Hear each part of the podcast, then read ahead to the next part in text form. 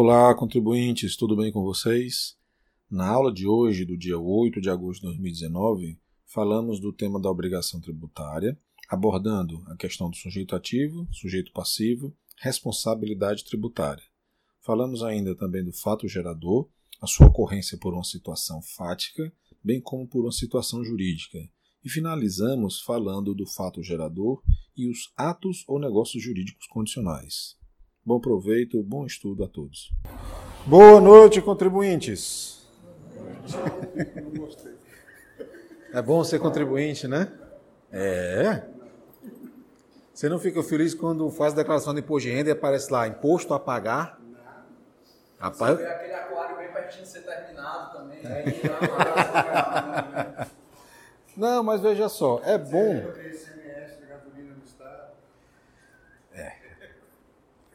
Vamos parar por aí, né? Vai começar a dar uma tristeza. Não, mas veja só.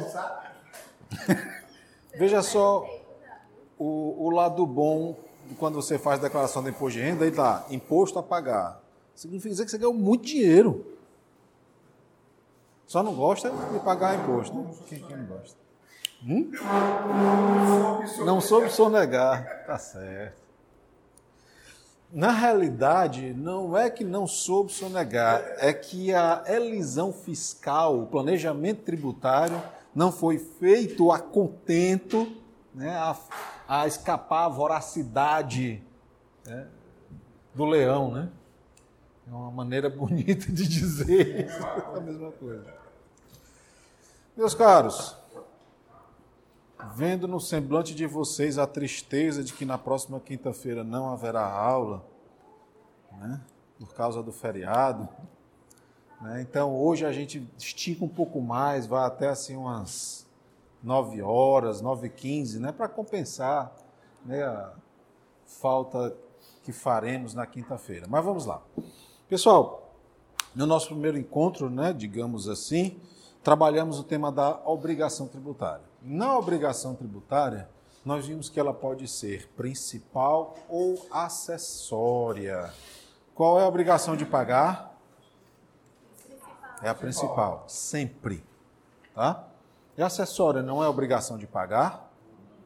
Mesmo quando há o seu descumprimento gerando, portanto, uma penalidade pecuniária? Não.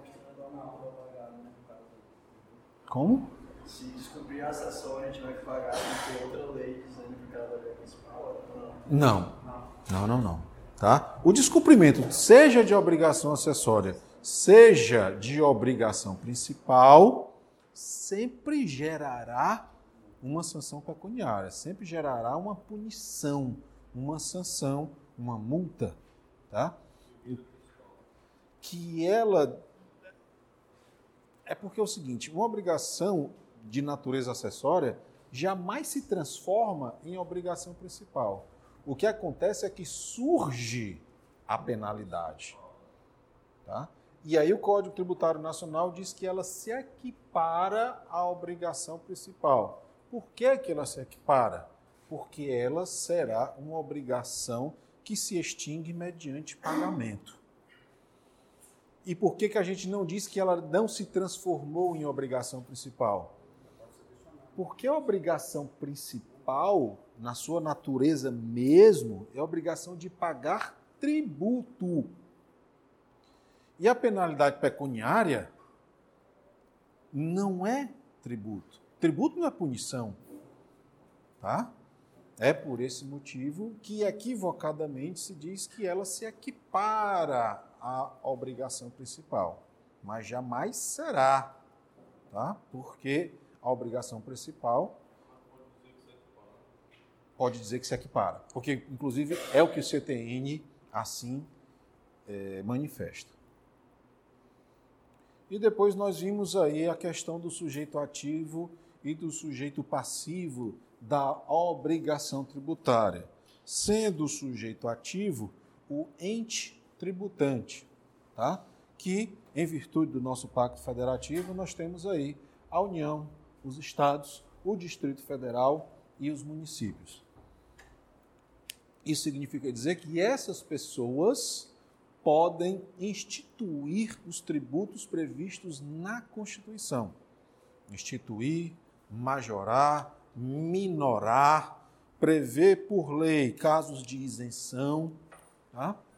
Então, esse daí é o sujeito ativo, enquanto o sujeito passivo é o destinatário dessa norma, que somos nós os contribuintes. Vimos também que o contribuinte é aquele que possui uma relação pessoal e direta com o fato gerador da obrigação tributária, notadamente a obrigação principal, a obrigação de pagar. Isso porque existe também a questão do responsável. Alguém lembra o que significa ser responsável tributário? Alguém poderia dar uma, um exemplo, uma explicação simples, não precisa nada tão. Ele está assumindo o quê? Certo. Por que, que ele faz isso? Por que, que o responsável se coloca na posição do contribuinte? Porque o não necessariamente. Por, porque a lei impõe. Tá? Então, pode o contribuinte continuar a existir. Tá? Por exemplo, você é um empregado que ganha 5 mil reais por mês. O seu empregador lhe substitui na condição de responsável, porque ele vai pegar o seu salário e vai descontar o valor do imposto de renda, das contribuições. Bom, o senhor continua existindo, né? mas pode deixar de existir, que é no caso da transferência. Né? Nós vimos que pode ser por, é, por sucessão, aliás, que pode ser por sucessão ou por substituição.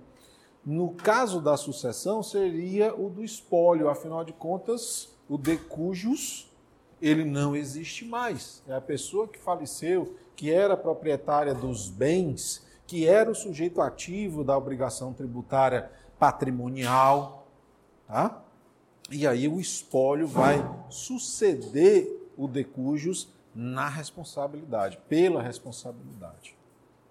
Por isso que nós temos o contribuinte, ele possui uma relação pessoal e direta, é ele quem efetivamente manifesta a hipótese de incidência, pratica o fato gerador, e existe o responsável, que não tem uma relação pessoal e direta, mas, por lei, ele assume forçadamente a obrigação de pagar o tributo. Obviamente, de pagar com dinheiro do contribuinte.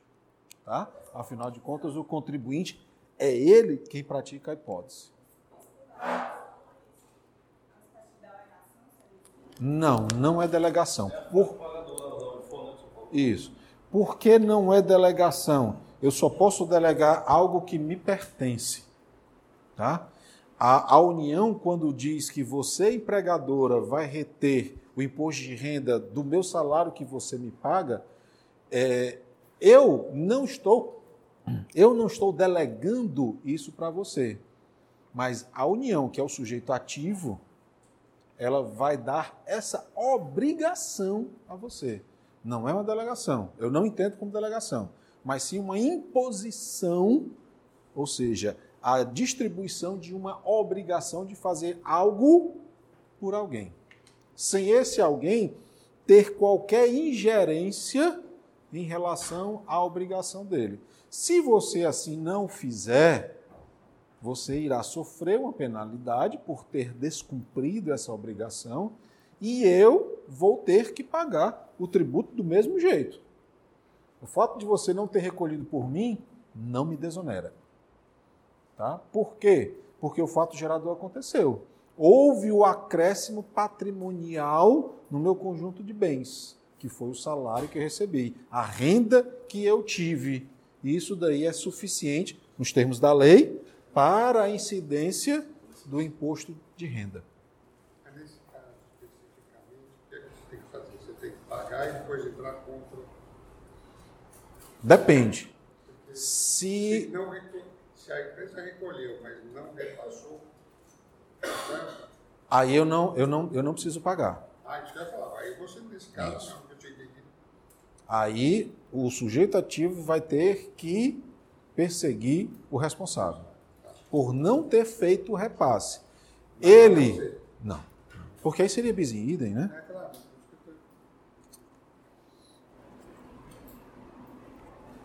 Bom, feito isso daí, essa recapitulação ligeira do nosso primeiro encontro, vamos dar sequência para conhecer aí a definição do fato gerador, né?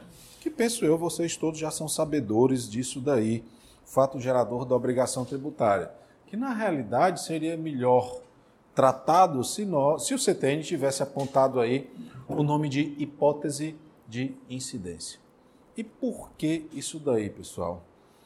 Porque, na realidade, é, fato é algo que já aconteceu. Então, fato é um acontecimento, enquanto hipótese de incidência é um evento que talvez aconteça. Vejam como a gente pode diferenciar isso daí. Eu gosto muito de fazer uso desse exemplo. Geralmente o pessoal gosta muito de direito penal, aí eu utilizo alguns exemplos de direito penal. O artigo 121 trata do que mesmo, hein? Homicídio, né? Matar alguém. Isso é um fato? Não. É uma hipótese. Se A, então B. Se você matar, então você poderá sofrer uma determinada punição, 6 a 12, 12 a 30, sei lá o quê. Da mesma forma que a lei tributária vai dizer, ao ferir renda, incidência do imposto. Se auferir renda, se for proprietário, se prestar serviço, se adquirir o bem, haverá a incidência. Não há fato gerador nenhum. O fato gerador acontecerá se e quando o contribuinte praticar a hipótese de incidência. Então, é uma mera previsão que poderá se concretizar ou não. Daí a doutrina fazer muito bem, e aí eu posso dizer para vocês, sem medo de errar, qualquer doutrina traça muito bem essa distinção entre, é, entre hipótese de incidência e o fato gerador, fazendo mais ou menos isso. O fato gerador em abstrato é a hipótese de incidência, ou seja, é a mera previsão legal. Pode acontecer ou não. Se acontecer, se se concretizar, nós teremos um fato imponível, o que torna, portanto, essa equação válida. O que é a hipótese de incidência? É a mera previsão legal que, adicionada à ação do sujeito passivo, vai gerar a obrigação tributária. Lembrando que essa obrigação tributária ainda não é o dever de pagar tributo. Pode ser que você pratique a hipótese de incidência, exista fato gerador, nasça a obrigação tributária, mas jamais você seja cobrado para pagar um determinado tributo. Como é nos casos, por exemplo, de evasão, ou alguns casos de elisão fiscal, termos que a gente vai já conhecer adiante, que é o quê? Eu enganar o fisco. Eu praticar a hipótese de incidência, existir fato gerador, nascer a obrigação tributária, mas o fisco jamais tomar conhecimento de que tudo isso daí aconteceu. Se ele não tomou conhecimento, como é que ele pode me cobrar? Como é que ele pode me identificar como sujeito passivo? Como ele pode confirmar a existência do fato gerador?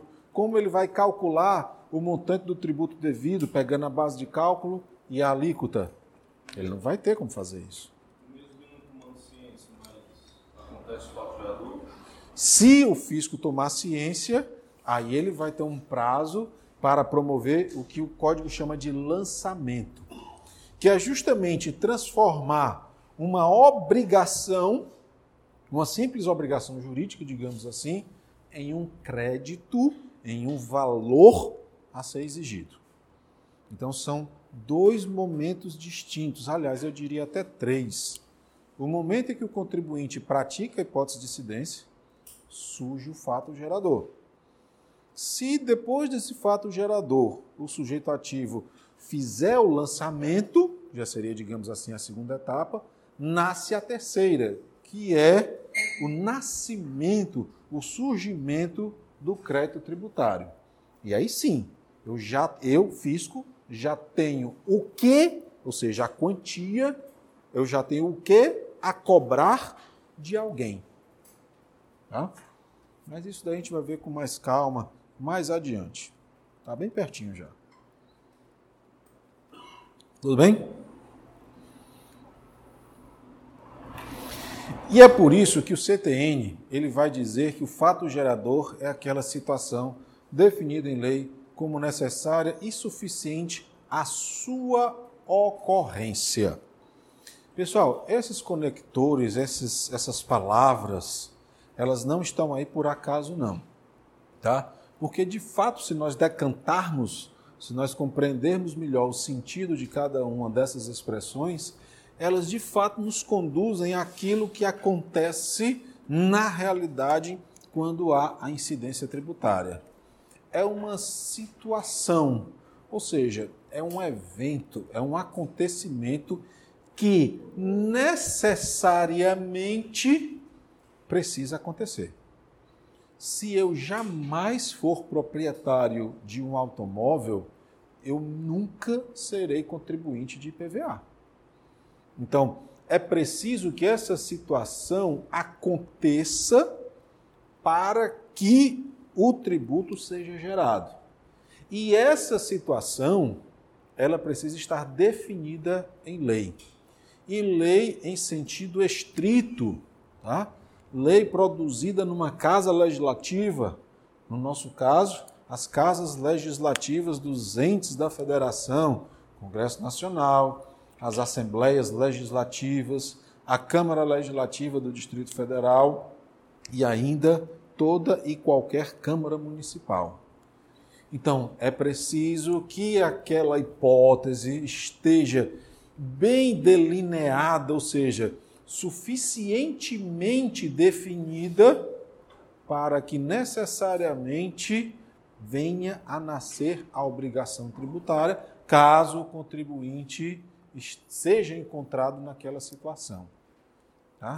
Então, daí o porquê a utilização dessas palavras quanto da definição do fato gerador, que na realidade seria a hipótese de incidência. Né? O que o CTN decanta aqui não é um fato gerador, mas sim uma hipótese de incidência. Mas, em relação a esse diálogo que estamos travando aqui, não há necessidade de vocês digamos assim, fazerem a mesma coisa em uma avaliação, seja aqui, seja em qualquer lugar. Principalmente, pessoal, se o examinador colocar no enunciado, segundo o CTN, a não ser que ele coloque, de acordo com a doutrina, o que você entende como situação definida em lei como necessária e suficiente à incidência tributária? Aí sim, numa questão discursiva ou numa prova oral, você tem espaço para discorrer a respeito de dissonâncias doutrinárias. Você pode dizer, não, CTN diz que isso é fato gerador. No entanto, a doutrina de fulano, de Beltrano, de Cicrano identifica isso como hipótese de incidência.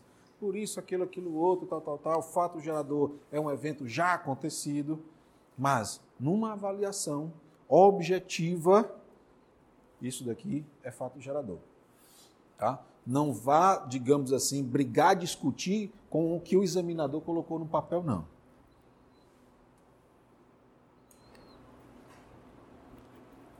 Vamos lá.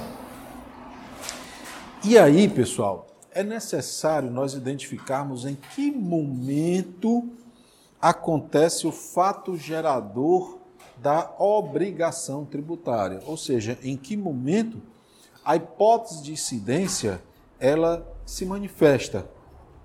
E aí o CTN ele prevê duas possibilidades: uma situação de fato, uma situação fática ou uma situação jurídica, tá?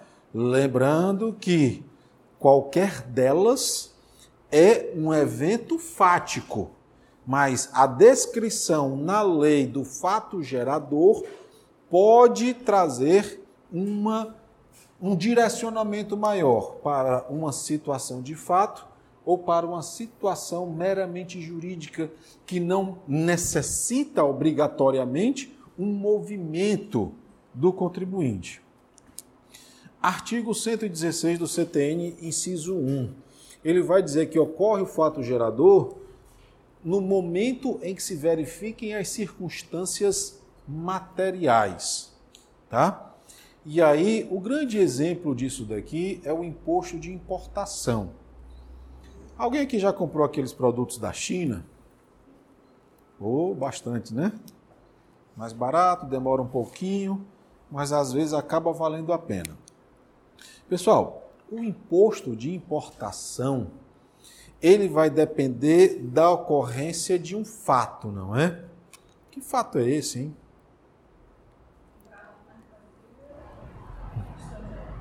Como? A entrada de uma mercadoria em território nacional. É isso daí. Tá? Então imagine o seguinte. Está aqui a China. Está aqui o Brasil. Está aqui o nosso mar territorial, nosso espaço aéreo, digamos assim. Quando você adquire um brinquedinho lá da China, que ele vem faz todo esse percurso, se porventura chegou bem aqui, ele se perdeu, o avião caiu, o container caiu no mar, e, você, e esse equipamento, esse produto nunca adentrou o território nacional, não há o que se falar em importação. Ah, e o que eu paguei? É uma relação comercial que servirá de base para calcular o valor do imposto de importação no momento em que o fato gerador acontece. Então, ainda considerando agora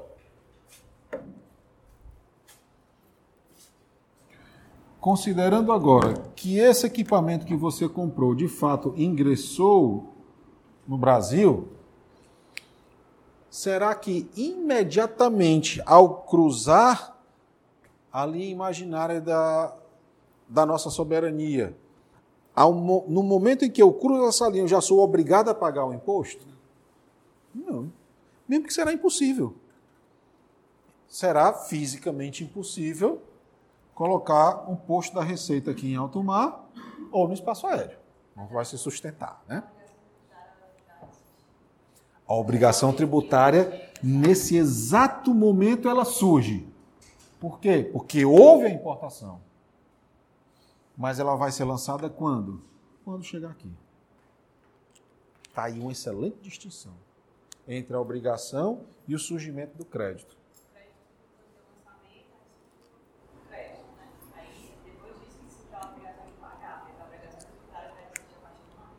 Exatamente a obrigação tributária vai surgir no momento em que ingressou no território nacional e o crédito vai surgir quando do desembaraço dessa mercadoria. Tá? Então, quando há a importação, aí sim se verifica a ocorrência do fato gerador.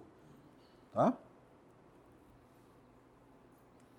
E existe uma situação jurídica que o artigo 116, inciso 2, vai dizer desde o momento em que esteja definitivamente constituída nos termos de direito aplicável.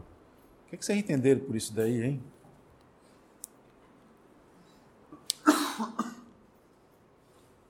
Nada, né? Praticamente não diz nada para a gente. O fato gerador estará constituído desde o momento em que esteja definitivamente constituída nos termos do direito aplicável. Então, olha só. Quando, vamos supor que eu adquiri esse imóvel, esse terreno aqui, tá? Isso aqui é uma gleba, é uma terra. Eu comprei todo esse terreno. Aliás, fica melhor desenhando. Tem gente que não vai conseguir enxergar ali, né? Diferentemente desse movimento que é necessário que aconteça na importação.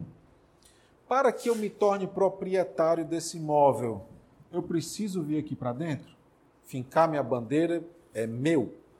Não. Basta que aconteça o quê? Esteja definitivamente constituída a situação prevista em lei, como a qual a de eu me tornar proprietário. Não há necessidade de nenhum outro evento para que o fato gerador dessa mera previsão jurídica e não um fato propriamente dito.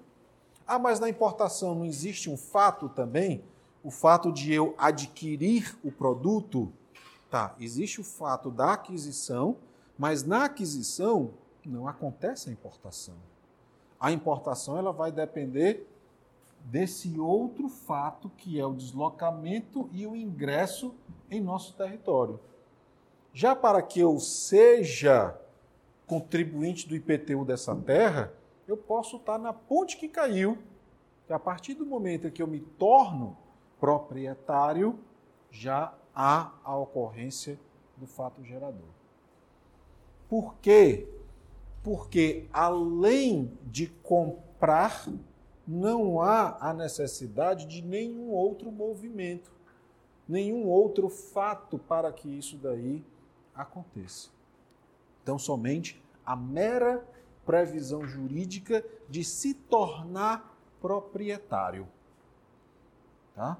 Daí porque essas duas distinções entre o fato gerador através de uma situação de fato e o fato gerador através de uma situação jurídica. Lembrando, pessoal, o seguinte: tanto uma coisa, tanto essa situação de fato como essa situação jurídica estão em uma definição jurídica. Afinal de contas, o fato gerador, seja ele através de uma situação de fato ou através de uma situação jurídica, por estar previsto em lei, é uma circunstância jurídica. Tá? Só que ele poderá depender ou não de uma circunstância. Tá? Ele poderá depender ou não de uma circunstância. Se depender, nós teremos aqui uma situação de fato. Tudo bem? Esse silêncio é sim? Então, vamos lá.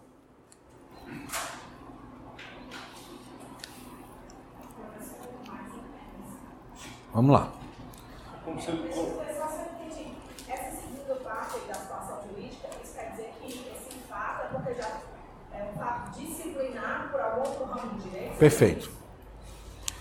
Todo fato gerador é uma definição jurídica. Por quê? Porque está previsto em lei. Tá? Então, a natureza dele é jurídica, mas a ocorrência dele eu preciso do auxílio de algum outro ramo do direito para definir aquela circunstância, aquele fato, aquele evento, preciso.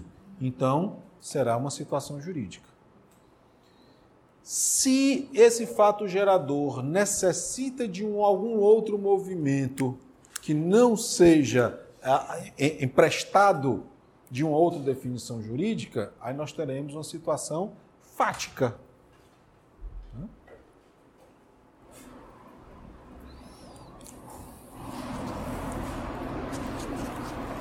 Aí depois, meus amigos, nós temos o fato gerador e os atos ou negócios jurídicos condicionais. Tá? É, o que, que é um negócio jurídico condicional? Vocês acordam? Lá do direito civil? Muita coisa do direito tributário não se conjuga, né, não se comunica com o direito civil, né, a própria obrigação né, obrigação principal, obrigação acessória, é, mesmo porque pode existir no direito tributário, obrigação acessória sem obrigação principal. Eu posso ser obrigado a emitir um documento, a fazer com que uma mercadoria seja acompanhada por um documento fiscal, um documento contábil, mas não precisar pagar tributo, né, ser isento de um tributo. É mais uma distinção do direito tributário para o direito civil. Né? Assim como a autonomia da vontade que existe no direito civil, mas não se manifesta no direito tributário, porque a obrigação ela decorre de lei e não da minha vontade propriamente dita. Mas aqui a gente toma de empréstimo algumas, alguns conceitos lá do direito civil. Tá? Então, olha só, artigo 117 do CTN. Para os efeitos do inciso 2 do artigo anterior, ou seja, para a ocorrência do fato gerador da obrigação tributária, e salvo disposição de lei em contrário, ou seja, a não ser que a lei do fato gerador contradiga isso daqui, os atos ou negócios jurídicos condicionais reputam-se perfeitos e acabados.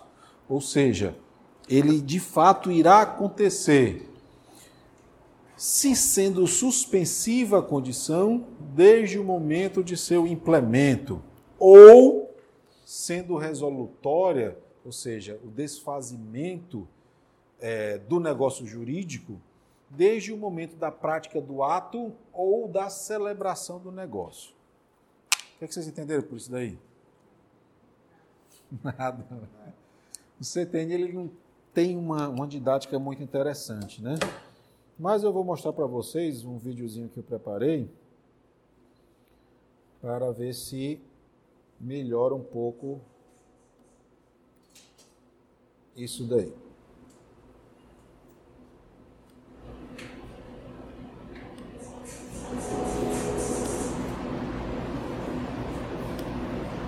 O caso do pai adicionar o carro do filho se ele passar no vestibular, isso aí.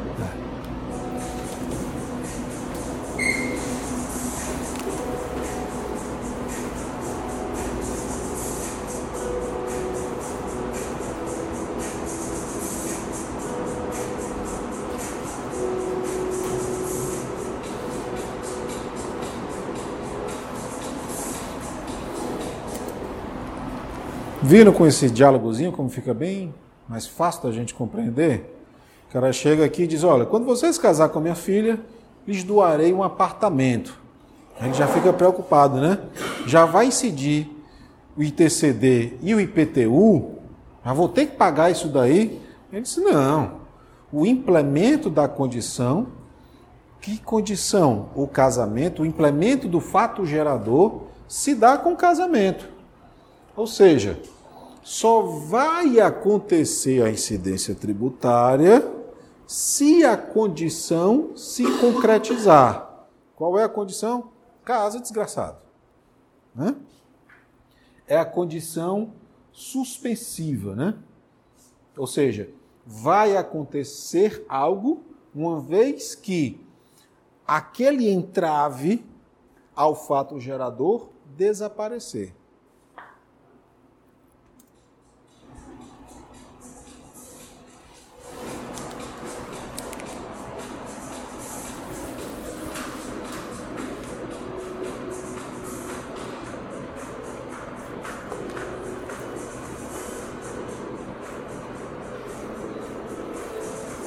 É resolutivo, tá?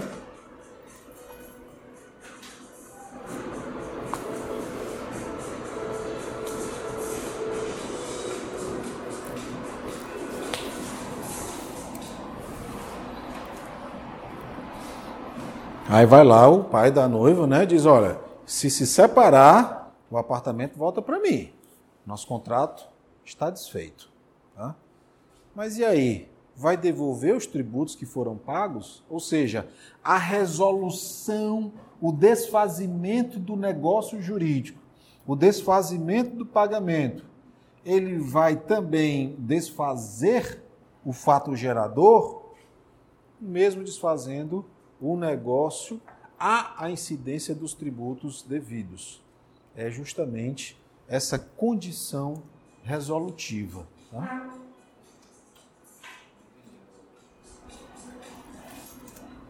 Resolver aqui significa desfazer. O desfazimento desse negócio não gera ao contribuinte o direito à restituição dos valores dos tributos que foram pagos na celebração do negócio. Tá?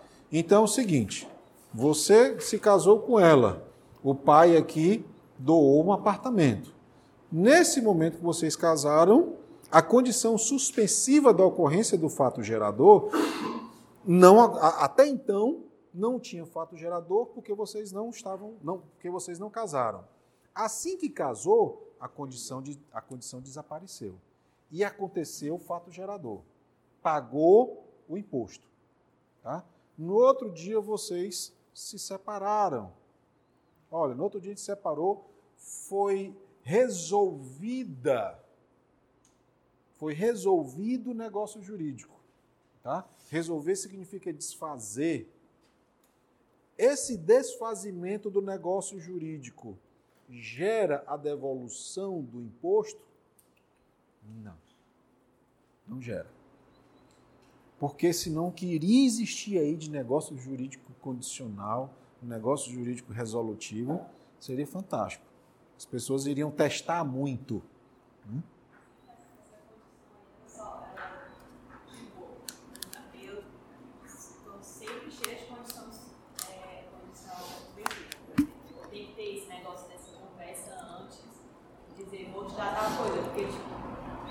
Precisa ser documentado, sim. Precisa. Essa condição específica, ela é meio que sempre. É tipo como se fosse. Se eu tiver uma casa, eu vou ter que, que pagar o, o IPTU. Eu não estou entendendo por que, que tem esse nome, entendeu? Porque existem contratos que são celebrados dessa maneira, dessa forma. Tipo, é uma coisa, tipo assim, é uma coisa óbvia, né? Não, se, eu, se eu vou ter a casa, vou ter que pagar. Então, será que. Excelente. Ex excelente isso. Voltar a receber de novo, né? O imóvel. Excelente isso daí que. Vamos lá. Mas eu não vai pagar tributo quando voltar o apartamento para ele. Paga de novo.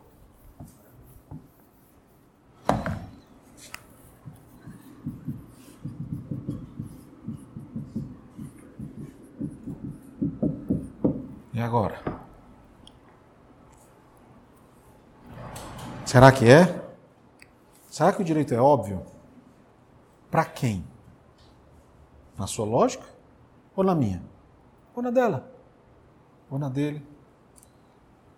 Porque eu posso muito bem fazer um contrato de compra e venda do imóvel e colocar uma condição resolutiva. E aí, nessa condição resolutiva, vamos supor, cinco anos depois que eu sou proprietário do imóvel, sabe de uma coisa? Quero mais não, vou devolver. Aí você vai receber de volta o que você pagou de imposto de transmissão? O que, é que o Estado tem a ver com isso? Para a incidência tributária, não há obviedade, há legalidade. Eu não deduzo o que irá acontecer. Eu exijo o que não aconteceu ou me submeto ao que aconteceu. Tá? O, o, grande problema nosso, é, nosso quando eu digo, e eu me incluo nisso daí, principalmente por ser brasileiro, é que a gente sempre estuda o direito tributário com uma certa aversão, com uma certa repulsa, porque a gente paga muito e não vê o retorno. Mas o direito tributário é uma coisa fantástica, porque na realidade ele serve para que o Estado nos providencie coisas boas. Segurança, educação, previdência, transporte, lazer e por aí vai. Né? Então, justamente para fazer com que não haja dúvida se você precisa pagar ou não, quanto você tem que pagar, o direito tributário ele é extremamente legalista e positivista. E o próprio CTN ele diz isso. A interpretação do CTN é literal. Eu não posso conjecturar os cis, mas sim me ater à letra fria da lei. Por isso que quando você perguntou a obviedade, eu disse, poxa, está aí uma excelente oportunidade da gente aclarar isso daí. Pode ser óbvio, mas essa obviedade ela precisa estar na lei.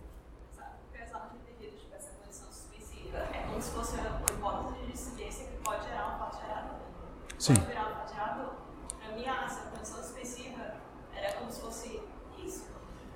Hipótese de incidência que vai virar um fato gerador. Me- isso não é porque tem um negócio jurídico, né? É tipo, essa condição Isso. A diferença disso, de tipo, você é um ser humano que se eu comprar um carro, eu vai gerar isso. Isso não é uma condição suspensiva, porque, tipo, não tem essa pré- pré-negócio. Não, Esse pré-negócio não. É né? Até mesmo porque, Renata, né? Até mesmo porque, Renata, é, a gente vai ver mais adiante, o próprio CTN, ele não admite é, cláusulas entre particulares para afastar a incidência da tributação. E ele não admite por quê? Por causa disso. O direito tributário ele não está condicionado à autonomia da vontade de quem quer que seja, mas está condicionado à prática de um determinado ato previsto em lei. Por isso que eu não entendo por que que tem esse termo e existe essa coisa chamada condição suspensiva. Justamente para afastar o, a- o que não é lógico para você. Pra obrigar a outra parte a cumprir o contrato fizer. É justamente para afastar o que para você não faz sentido, o que para você não, não é lógico. Porque o contribuinte ele vai estar sempre pensando maneiras de ou não pagar ou de pagar menos, claro. Né? O máximo de retorno que eu conseguir é, obter com menos de esforço, para mim é ótimo. Diga lá, grande. Vai ser tributado de novo quando acontecer essa condição resolutiva aí. Sim. E contra a vontade do cara do. Ele é tributado quando vai e é tributado quando volta. Então o cara se separou da mulher e infelizmente já era. Vai voltar pro tiozinho aqui. Independentemente da vontade dele. O sujeito passivo é o sujeito passivo que a lei determinar, né? Para não entrar agora em, em, em TBI e por aí vai. Mas quem paga não é quem vai receber? Quem paga é quem transfere. Pela lei, quem paga é quem transfere. Mas peraí, ele diz. A incidência é de quem está transferindo, não de quem está adquirindo. Mas comercialmente acontece dessa maneira. Legalmente, quem transfere, quem está transferindo, paga o tributo. Mas comercialmente, sim, ocorre.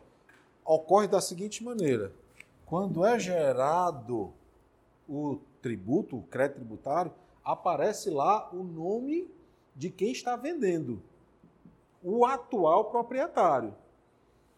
Só que ele vai pagar com que dinheiro? Com o meu, que sou o comprador. Aí já é uma relação comercial entre eu e você. Por que que o meu dinheiro não com o dinheiro que está vendendo? Porque você está dizendo que ele está, na verdade, ele está embutindo o valor do- da, da transferência no valor que ele está cobrando? Exatamente. Ou então gera um boleto. O Estado quer saber quem vai pagar esse boleto. É, mas no boleto, dizendo, pois é. no boleto vai ter isso daqui, ó. O nome do proprietário. Eu que estou transferindo esse imóvel para o comprador. Eu sou o sujeito passivo.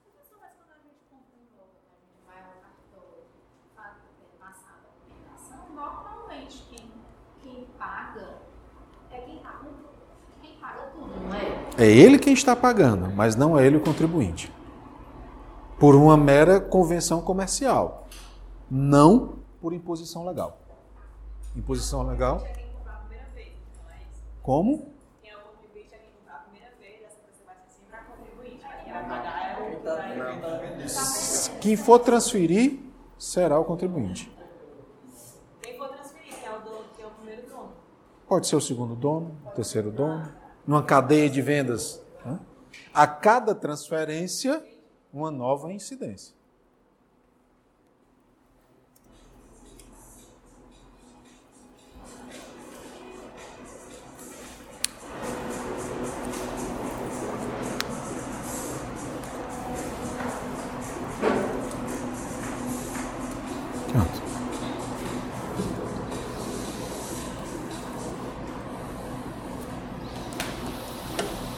Bom, é aqui a, aquela tirinha que vocês viram, tá? Então, se a condição é o casamento para que aconteça o fato gerador, se não há casamento, não há, portanto, fato gerador.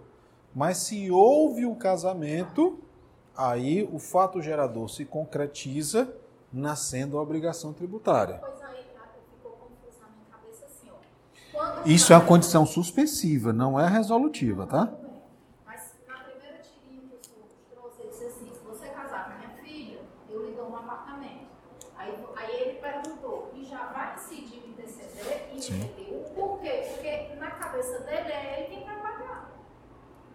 Correto? Sim. Aí ele disse, não, implementar a condição se dá com casamento. Ok. Aí na segunda tirinha... Mas não se preocupe com quem é o contribuinte aqui, não. Não precisa se preocupar. A preocupação deles dois é: já vai ter imposto a pagar pelo que o proprietário diz, não. Só se você casar. Sim, mas se casar, Hum. vai haver. Porque Vai. haverá a transmissão do bem. Sim. No momento que há a transmissão do bem, como se vê normalmente, é ele o noivo que passará a ser marido, que arcará com. Perfeito. Se se separar, haverá devolução do bem. Quem irá arcar com, essa, com esse imposto dessa vez será o pai da, da moça. É quem transfere. É, é, Aqui- é. É comercial, É né? comercial. Ela tá- comercialmente é assim que se expressa, mas Legalmente não. legalmente não. Mas Quando-? É o legal ou é o comercial? Depende. Depende. É assim, Para arrecadação-. Para arrecadação tributária, não está nem aí. A arrecadação tributária é, é dele que está doando, que vai pagar o imposto sobre doação. Será gerado, digamos assim, um boleto em nome desse aqui. O que importa é botar o dinheiro nos cofres públicos. Exatamente. Doação também. Na- Na doação é mais caro do que na. porque vai voltar. Se eu, se eu recebi e agora vou devolver, eu que pago. Ele não é meu? Pois é, mas o ITCD, mas o ITCD, quando é herança, vale essa mesma lógica aí. Como assim? Então ou Mas aí não tem condição resolutiva. né? Não, não tem desfazimento. né? Não, não volta para lugar nenhum. né? Tudo bem agora? Vamos, imaginar. Como é teu nome? Janaína. O que- geralmente o que acontece é o seguinte: está aqui o vendedor, está aqui o comprador. É porque eu não consigo tirar da minha mente o que de fato acontece na prática. Porque ninguém precisa Vai precisar tirar. Pois é, a minha, a minha dificuldade é essa. Porque, na verdade, toda vez que você compra um apartamento, quem, co- quem paga todos os tributos é você que paga. Eu não-. Eu não queria falar disso agora, mas eu vou ter que falar. Janaína, você alugou esse imóvel aqui, tá? Lindo, olha aí, que imóvel bonito, etc. Eu sou locador. Eu sou proprietário. Você é a locatária. Você é a minha inquilina. Quem paga o IPTU? Lei ou na- no dia a dia? Quem é o contribuinte do IPTU? Melhor perguntando. Você. E eu que pago você porque sou locatária, mas isso é Gostei. Eu- escutou o que você disse? Eu pago a você. Ou seja, você me ressarce. Pois agora eu vou fazer outra pergunta. Porque, calma, calma. Porque veja só, quando acontece o lançamento do IPTU, vamos supor, essa casa eu pago 500 reais de IPTU.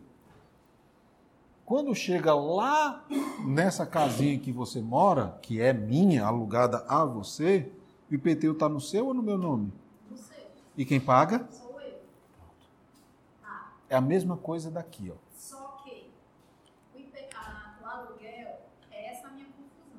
O aluguel é 500 reais. Eu pago aluguel de 500 reais em, um exemplo, julho, agosto, setembro, outubro, novembro, dezembro. Quando chega em janeiro, chegou o boleto do IPTU do senhor, certo?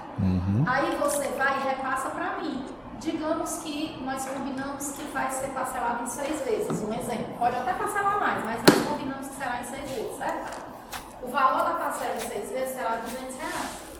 A cada a, seis parcelas de 200 reais. Eu vou passar janeiro, fevereiro, março, abril, mais junho, pagando ao senhor 700 reais. Porque 500 é do aluguel e 200 é do IPTU, ok? Pronto. Aí o senhor vai me vender essa casa, certo? O valor da casa é 350 mil. E o valor do, do imposto para transmitir, para transferi-la para Rio, digamos, é, sei lá, não sei, 8 mil. Eu não vou lhe pagar 358 mil. Você Porque vai a lei do ITBI tem base de cálculo diferente Não, o da, do IPTU. É que o IPTU não tem jeito, eu vou ter que deixar de pagar 500 e pagar 700. Mas na hora que você diz a casa é 350, eu posso até dizer assim, olha, 350 eu não pago, não, eu pago 320, quer? E aí o senhor ainda vai ter que pagar o imposto por isso. Eu ainda, eu Você pode comprar essa o casa até por um real. É irrelevante. Mas o senhor entendeu o que entendi. eu dizer?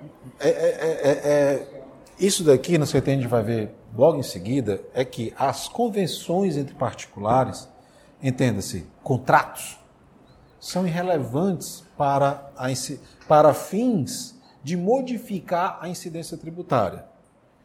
Um exemplo bem grosseiro. A- os contratos entre particulares, as convenções entre particulares, não, não são levadas a efeito para modificar, modificar a incidência tributária. Janaína, eu lhe vendi meu apartamento na beira-mar. Ele estava anunciado por 15 milhões de reais. É isso daqui, 15 milhões? É. Tá? Só que quando você viu que ia pagar 30 mil, 300 mil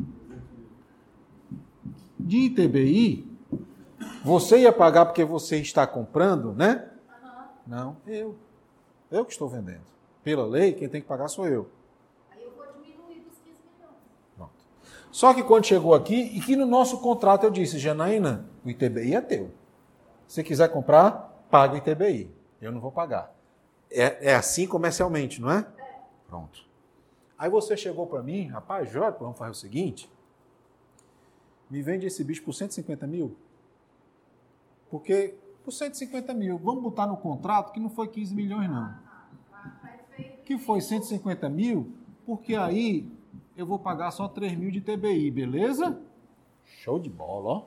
Quanto a gente economiza, né? Quando você for levar lá no cartório a quitação do ITBI, você não vai conseguir que o ITBI seja calculado com base de cálculo de 150 mil. Porque justamente não é irrelevante o nosso contrato para modificação da base de cálculo do ITBI. Porque o município sabe quanto vale. Ainda que seja um real aqui, ele vai adotar o valor venal como base de cálculo do ITBI e assim apresentar o montante do tributo que tem que ser pago. Professor, mas o valor do penal, pelo menos lá no, registro do IPTU, nunca é o valor real. Porque é outra base de cálculo. É outra base de cálculo. Mas mesmo sendo essa outra base de cálculo, lá no cartório ele vai saber que esse imóvel custa 15, vale 15 milhões. Porque no boleto do IPTU não- ele não vai valer 15 milhões. Não, é bem mais baixo. Pois é. Bem mais abaixo. O ITBI, sim. Mas o cálculo vai para o valor venal. Ele Mu- usa a base de cálculo da prefeitura de valor venal. O município ele é todo mapeado, todo fotografado por cima. Então é tipo assim, nem é 15 milhões, nem é 150 É a base de mil. cálculo É a base de cálculo do valor que está lá no É, nosso descritivo do IPTU. É o, é o valor de mercado. Não, pode ter. Pode ter, mas é raras vezes que está mais caro. Geralmente o é valor venal com o valor. O imóvel popular tem, tem é. bastante isso.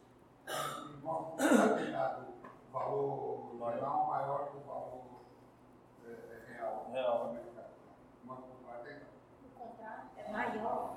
O imóvel popular tem se encontrado várias situações de valor venal que é declarado é maior que o valor real do imóvel. Principalmente em prédios mais antigos, que desvalorizou, não tem elevador, não tem nada, você encontra o valor real mais baixo que o valor Venal, né? venal. Tudo bem, Júnior? Bom, pessoal, aí nós temos, portanto, essa condição suspensiva e a condição resolutiva, tá? Tudo bem até aqui?